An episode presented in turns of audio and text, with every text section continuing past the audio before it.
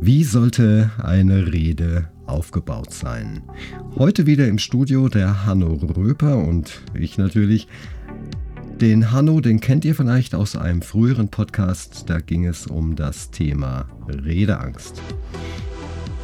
Der Hanno kann uns, wie gesagt, sagen, wie man eine Rede aufbauen sollte und natürlich handelt es sich bei diesem Podcast wieder um eine Dauerwerbesendung. Richtig, um eine Dauerwerbesendung. Hanno, schön, dass du. Hanno, schön. Hoppala, gleich mal ein Versprecher zu Beginn des Podcasts. Hanno, schön, dass du da bist. Und ja, wie sollte man eine Rede aufbauen? Welche Tipps kannst du unseren Hörern und Zuhörerinnen, die ich natürlich auch recht herzlich begrüße, denn geben? Ja, vielen Dank für die Einladung. Es freut mich, dass ich heute wieder hier sein darf. Ähm, wir starten direkt schon voll rein, merke ich. Voll gut. Äh, ich glaube, das Allerwichtigste äh, ist ganz am Anfang ähm, dass man sich bewusst macht, vor welchem Publikum man überhaupt redet. Das ist Punkt Nummer eins.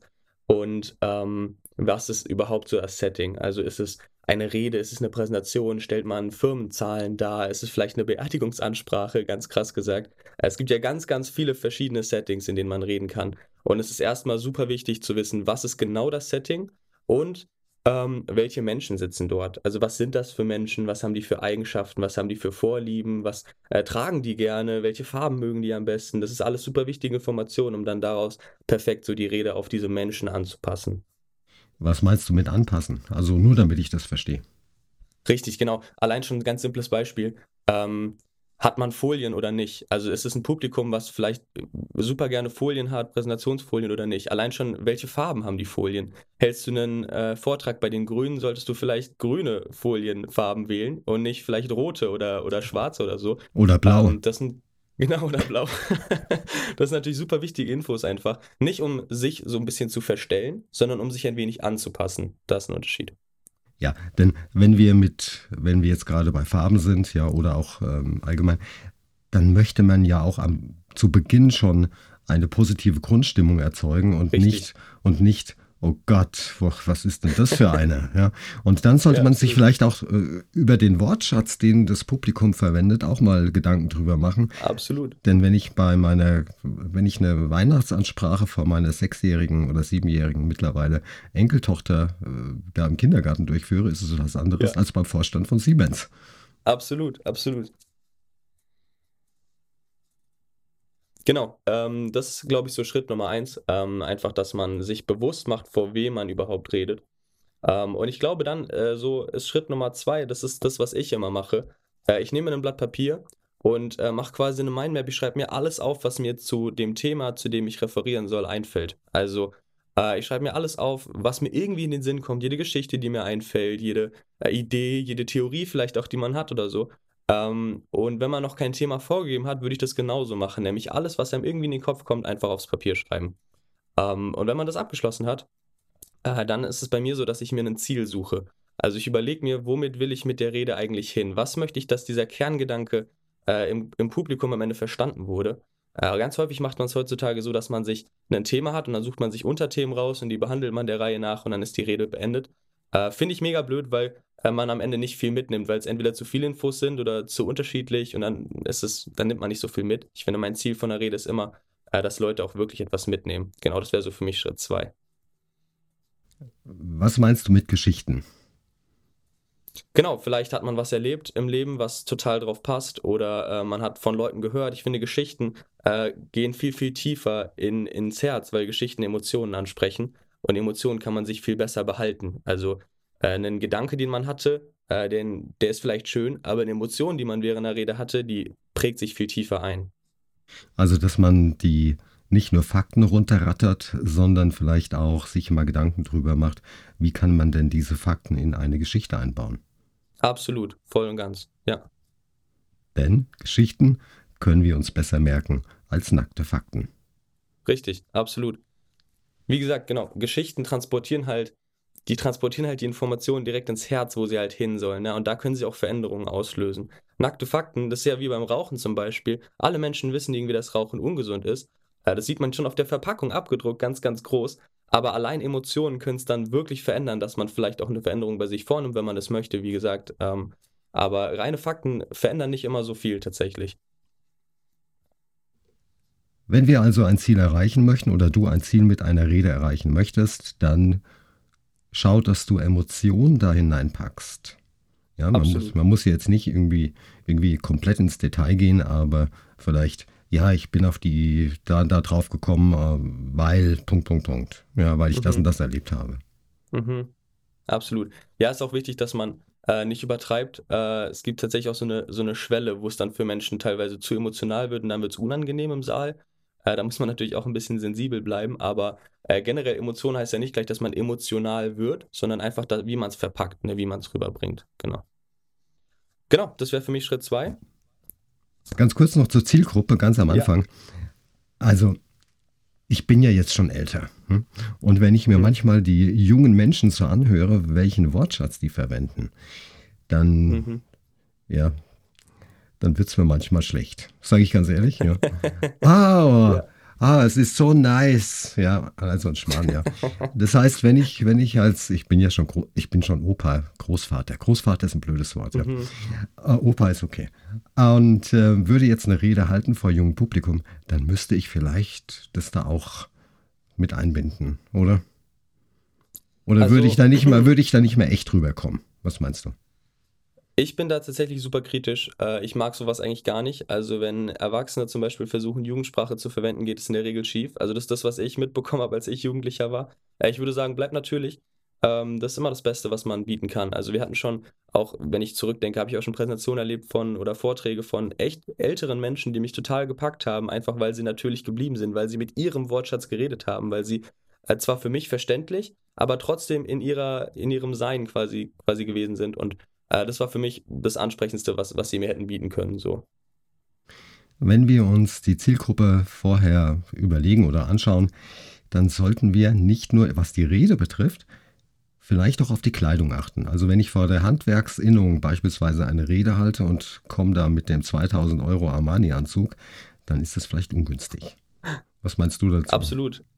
Voll und ganz. Also ähm, ich sag mal so, die Kleidung ist ja das allererste, was die Menschen von dir sehen, wenn du quasi einen Vortrag halten willst. Und man sagt immer, der, für den ersten Eindruck gibt es keine zweite Chance. Äh, und der erste Eindruck entsteht ja nicht, wenn du deinen ersten Satz sagst, sondern halt, wenn du tatsächlich erstmal vorgehst und anfangen möchtest zu reden.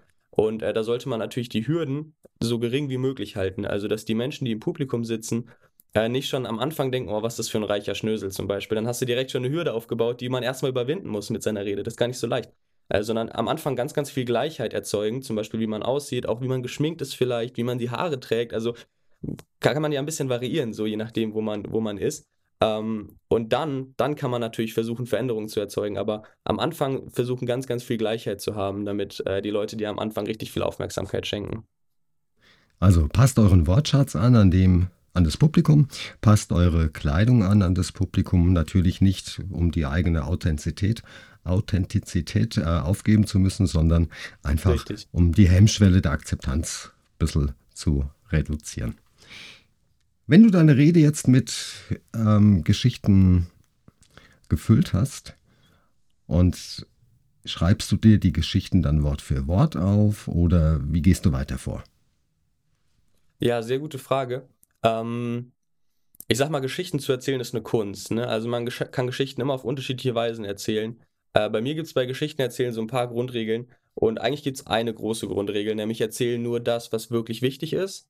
Und vielleicht noch eine zweite Grundregel, äh, erzähl auch, was wirklich wichtig ist. Also es klingt jetzt blöd, aber äh, manche Menschen äh, hören dann bei einer Geschichte bei der Hälfte auf und das Ende wäre super spannend gewesen und es kommt aber nie. Also die ganze Rede hindurch hörst du dieses Ende nicht und das ist für mich super anstrengend, weil ich mir die ganze Zeit danach denke, ich will unbedingt wissen, wie die Geschichte zu Ende geht. So. Ähm, und andere Menschen, die erzählen, die brauchen 15 Minuten vielleicht für eine Geschichte und das kann durchaus mal der Fall sein, aber da sind so viele Nebensächlichkeiten dabei, dass es total langweilig wird. Ich war mal auf einer Rede, äh, auf einem, auf einem Event, äh, wo ganz viele Leute so sieben Minuten Reden gehalten haben. Und da hat auch einer fast die ganze Rede hindurch eine Geschichte erzählt und die Geschichte an sich war super spannend, aber weil er sie so langweilig erzählt hat, kam sie bei mir gar nicht an. Also, äh, das ist auch eine Kunst. Erzähl wirklich nur das, was wichtig ist für den Verlauf der Geschichte. Halte ich auch nicht auf an Nebensächlichkeiten, aber erzähl auch die ganze Geschichte. Also, komm auf den Punkt. Richtig. Mehr oder minder. Ja. Ein bisschen Emotionen außenrum, Geschichte außenrum und dann den Punkt nicht vergessen, auf den es nachher letztendlich ankommt. Wenn du Absolut. deine Rede, wenn du deine Rede konzipiert hast und dir über die Klamotten, die du anziehst, äh, im Klaren bist. Schreibst du dir die Re Rede Wort für Wort auf oder machst du Stichpunkte? Genau, gute Sache. Ähm, genau, wir haben ja jetzt quasi das Ziel definiert von der Rede. Und dann gilt es natürlich, die Sachen, die man äh, in, in der Mindmap hat, quasi in einen roten Faden zu bringen. So, und diesen roten Faden schreibe ich mir persönlich äh, in Stichpunkten auf. Äh, in der Regel. Es kommt aber auch sehr stark auf den Vortrag drauf an. Also wenn es wirklich eine Art Keynote ist, dann mache ich das frei. Dann schreibe ich mir zwar Sachen auf, stecke mir die in, in meine äh, Sakkotasche, aber ähm, schaue in der Regel nicht drauf. Also das ist so mein, mein Qualitätsanspruch, dass ich die Sachen nicht brauche, aber es kann trotzdem immer mal wieder passieren, dass man sie braucht. Äh, es gibt auch, auch, auch Menschen, äh, die, die schreiben sich Wort für Wort auf. Und das ist halt immer schwer zu sagen. Also ich habe die Erfahrung gemacht, dass die meisten Menschen, die sich Wort für Wort aufschreiben, eher nicht so gute Reden halten. Es gibt aber auch Menschen, die sehr, sehr gute Reden halten damit. Also das ist immer so eine Gratwanderung, weswegen ich es keinem verbieten würde. Ähm, ich bin eher der Fan von, von freiem Vortragen, also ganz, ganz frei, ähm, sodass man wirklich ähm, ja, sehr viel auch vielleicht improvisieren muss manchmal und da tue ich mir auf alle Fälle die Eck, Eckpunkte aufschreiben. Gibt aber auch Menschen, gerade Extrovertierte, die sind dann so frei, dass die sich wieder total verzetteln und dann wieder in ganz vielen Nebensächlichkeiten abrutschen. Äh, deswegen muss man immer so ein bisschen seinen Weg dafür finden. Finde ich, gibt es nicht so das eine Richtige. Wie übst du deine Rede vorab? Genau, also ich habe mir meine Stichpunkte aufgeschrieben. Wenn ich sie übe, dann nehme ich in der Regel meinen Zettel am Anfang noch. Ähm, und dann halte ich sie einfach. Ich mache mir einen Timer. In der Regel hat man ja eine Zeit, äh, die man einhalten muss. äh, von der Zeit ziehe ich ein paar Minuten ab, weil man, äh, wenn man frei vorträgt, in der Regel immer noch einen Ticken länger braucht, äh, wegen Reaktionen im Publikum und so. Äh, und dann übe ich die, mache ich die Rede einfach. Ich halte sie einmal, zweimal, dreimal, bis ich sie kann. Äh, und wenn, wenn ich denke, ich kann sie so ein bisschen, dann nehme ich den Zettel weg, halte sie auswendig und genau, das ist so meine Art und Weise. Wenn du eine Rede übst, trägst du die Rede, wenn sie denn wichtig ist, auch vielleicht Bekannten, Verwandten, Freund, Freundinnen oder wem auch immer aus deinem näheren Umfeld vor und fragst dann nach deren Meinung. Habe ich bis jetzt tatsächlich noch nicht gemacht, ähm, finde ich aber eine sehr, sehr gute Sache. Also ähm, das kommt auch immer so ein bisschen drauf an, wie häufig man schon Reden gehalten hat. Gerade am Anfang finde ich das super wichtig, äh, weil andere Menschen durchaus besser bewerten können, wie die Rede gewesen ist, als man selber, finde ich. Ähm, und es kommt auch ein bisschen drauf an, ob man neue Sachen ausprobiert zum Beispiel, guckt, ob, wie die Wirkung erzeugen und so. Dann sollte man aber natürlich auch darauf achten, dass das Publikum, dem man es als Test vorträgt, auch ungefähr dem Publikum entspricht, wem man es dann später vorträgt. Also wenn du jungen Leuten äh, eine Rede vorträgst, solltest du sie nicht deinen Großeltern zum Testen vortragen, so ganz krass gesagt. Äh, das ist schwierig, also das funktioniert nicht. Ähm, aber an sich eine super coole Sache, also würde ich auf alle Fälle jedem empfehlen. Du redest ja jetzt hier im Podcast relativ schnell. Wie ja, machst du das bei der, wie, wie, machst du das bei einer Rede? Redest du dann genauso schnell oder reduzierst du dein Sprechtempo? Ja, super spannend. Äh, das ist tatsächlich eine der Sachen, die mir persönlich beim Reden am allerschwersten fällt. Äh, die Geschwindigkeit einzuhalten, das ist tatsächlich äh, eine Sache, die mir am allerschwersten fällt. Man kann das machen, dass man es sich auf die Karten schreibt, in großen roten Buchstaben immer langsam drauf schreibt und dann immer, wenn man auf die Karte schaut, wird man daran erinnert und verringert sein Tempo. Das kann man zum Beispiel machen. Ähm, es kommt auch ein bisschen aufs Publikum drauf an. Ich habe auch schon Leute erlebt oder einer fällt mir gerade ein, dem wurde gesagt, dass er immer sehr schnell redet. Und dann hat er so langsam geredet, dass es auch wieder langweilig geworden ist, so als ich ihm zugehört habe. Ähm, also da muss man immer so einen gesunden Mittelweg finden. Äh, aber wie gesagt, so dieses ständige dran erinnern, weil in der Situation der Rede ist man in der Regel so aufgeregt, äh, dass man sich nicht von alleine dran erinnert. Und äh, wenn man da wirklich konstant so eine Erinnerung hat von red langsam, red langsam, take your time, ähm, das hilft auf alle Fälle. Und das Zweite, was auch hilft, ist, dass man sich nicht zu viel Inhalt in seine Redezeit reinbringt. Also wenn du, keine Ahnung, zehn Minuten hast, dann guck, dass du sie nicht so krass füllst, weil sonst hast du immer Angst, dass du nicht fertig wirst in deiner Zeit und dann wird man auch automatisch schneller. Ähm, sondern genau, wichtig ist, dass du dann einfach weniger machst, dann weißt du, okay, ich habe genug Zeit für alles, entspannst dich ein bisschen und dann kann man auch langsamer reden. Wie geht's dann weiter? Jetzt hast du die Rede dir stichpunktartig, stichpunktartig aufgeschrieben und redest auch langsam und deutlich gut akzentuiert. Wie, ja, und jetzt kommt der nächste Schritt. Was ist der nächste Schritt? Ja, genau, sehr gute Sache. Äh, wir haben jetzt quasi ein Ziel definiert, wir haben einen roten Faden, wie wir zu dem Ziel kommen wollen. Jetzt ist es wichtig, dass wir irgendwann zu einer Landung kommen. Also du hast die wichtigen Themen behandelt, du hast dein Ziel erreicht, was du erreichen wolltest. Und äh, jetzt gibt es natürlich das Ende. Und da ist wichtig, äh, was man da macht. Keine Ahnung, zum Beispiel, du kannst einen Appell machen, du kannst so eine Wunschwelt aufzeigen, wie, ähm, äh, ein bekannter Redner gesagt hat, I have a dream, so. Ähm, das ist ja so, so, eine Wunschwelt, die er quasi aufgezeigt hat. Das ist wichtig, dass du irgendwie am Ende äh, vielleicht auch nochmal eine Zusammenfassung bringst, wenn es jetzt was sehr Wissenschaftliches gewesen ist. Äh, aber sonst würde ich sowas eher nicht so empfehlen, weil normalerweise sollte die, die Rede ja schon an den Köpfen sein. Äh, das ist irgendwie wichtig, irgendwie einen Aufruf zu erzeugen, wie dieses Ziel in die Praxis umgesetzt werden kann, wie dieses Ziel in der Realität Wirklichkeit werden kann. Genau. Gibst du dann auch gleich die Antwort, wie dieses Ziel realisiert werden kann, oder lässt du die Frage offen stehen, damit das Publikum drüber nachdenkt? Äh, ist eine gute Sache. Ähm, kann man, glaube ich, nicht verpauschalisieren. Es ist mal so, mal so. Also mal so, mal ist es so, dass ich sage, okay, das ist so, dass man selber drauf kommen kann oder so. Und mal ist es so, dass ich sage, okay, es macht mir als Zuhörer auch keinen Spaß, Rätsel raten zu müssen. Äh, und dann mache ich auch ganz praktische Anweisungen. Also ich bin in der Regel ein Mensch, dem Praxis super wichtig ist. Deswegen ist meine ganze Rede schon sehr praxisorientiert, wie man Dinge umsetzen kann, wie man wirklich auch in die Umsetzung kommt. Äh, weil ich immer finde, dass Praxis das Einzige ist, was es äh, wert ist, auch rüberzubringen. Theorie an sich bringt einem nichts. So. deswegen bin ich generell ein sehr praxisorientierter Redner, aber ähm, genau, das, ist, das kommt immer so ein bisschen auf Setting drauf an. Schwer zu sagen, aber man muss sich einfach immer in, das, in, den Zuhörer versetzen. Also wenn du anstelle des Zuhörers sitzen würdest, was würdest du am meisten mögen? Wenn man dir die Lösung schon sagt, so? Oder wenn man dir einen Teil der Lösung sagt, das ist auch eine ganz coole Sache. Oder wenn man dich ganz, ganz frei lässt zum Beispiel. Dann muss man sich einfach so ein bisschen reinversetzen. Was mögen die Menschen, die da sitzen, am meisten?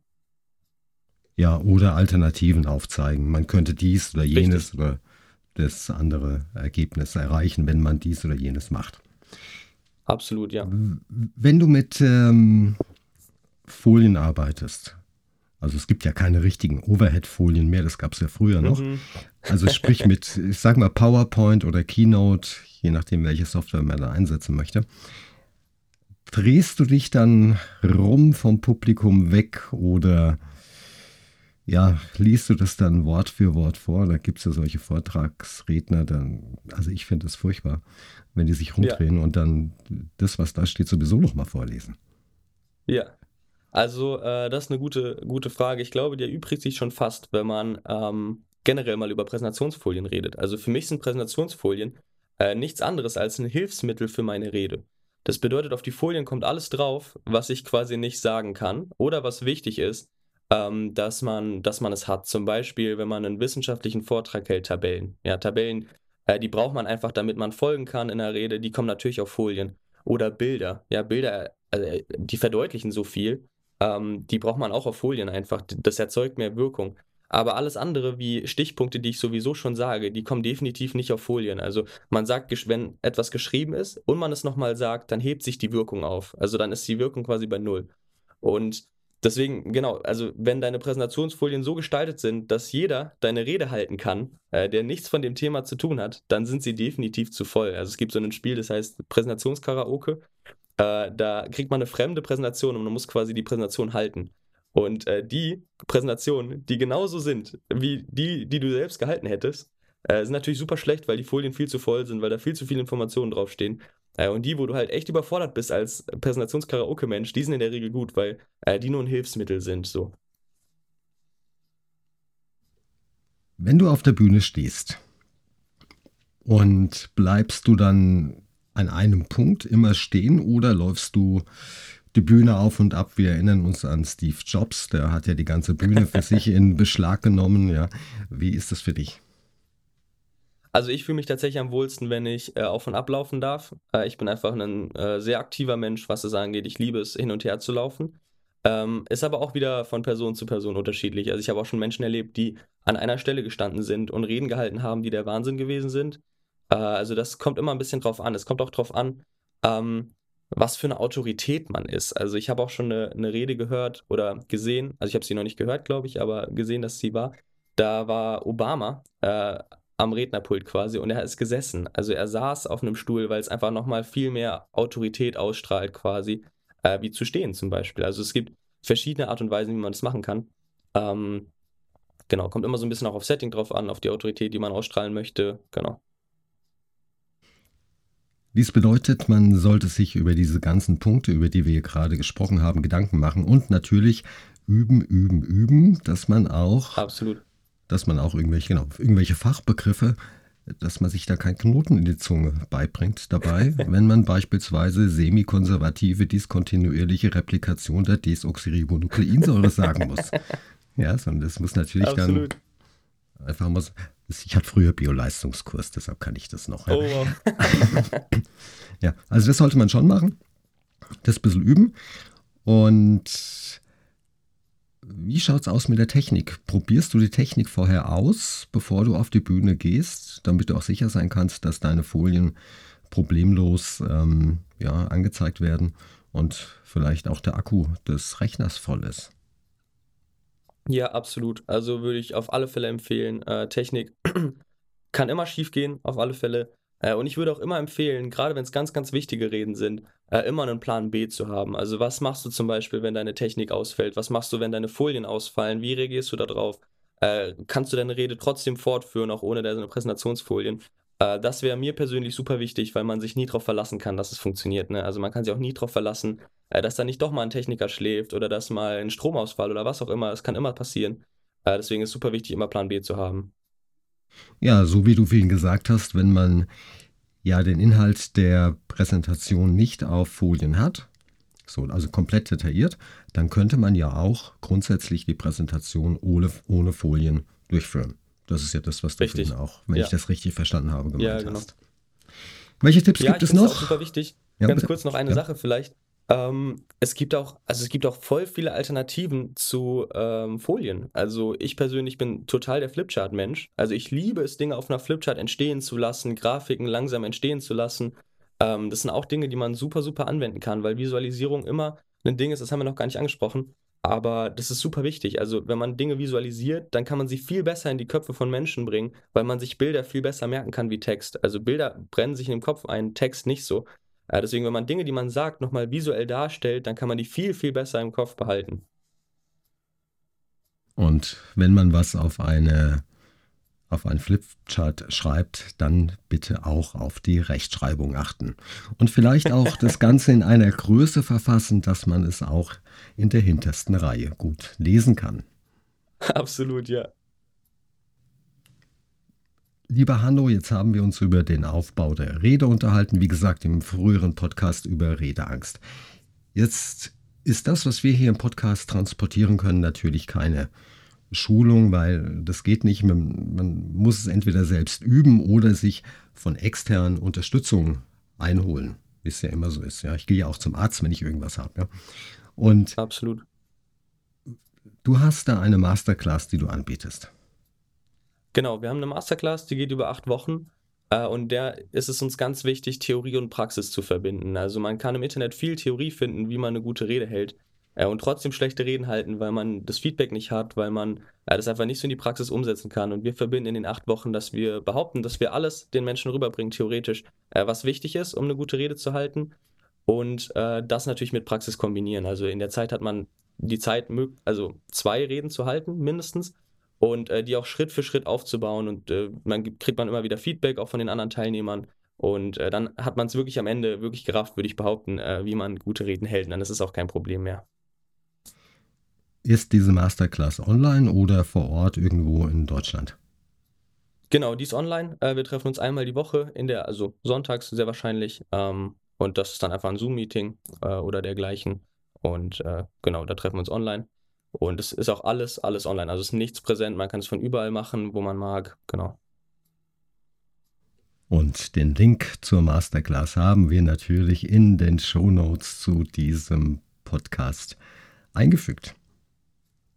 Sehr Anu, noch ein Tipp, noch ein Tipp an unsere Zuhörer und Zuhörerinnen. Was kannst du noch mitgeben? Ja, also ein Tipp von mir wäre auf alle Fälle, bleib natürlich und äh, mach dir keinen zu großen Stress. Also natürlich ist das, was du am besten von dir geben kannst.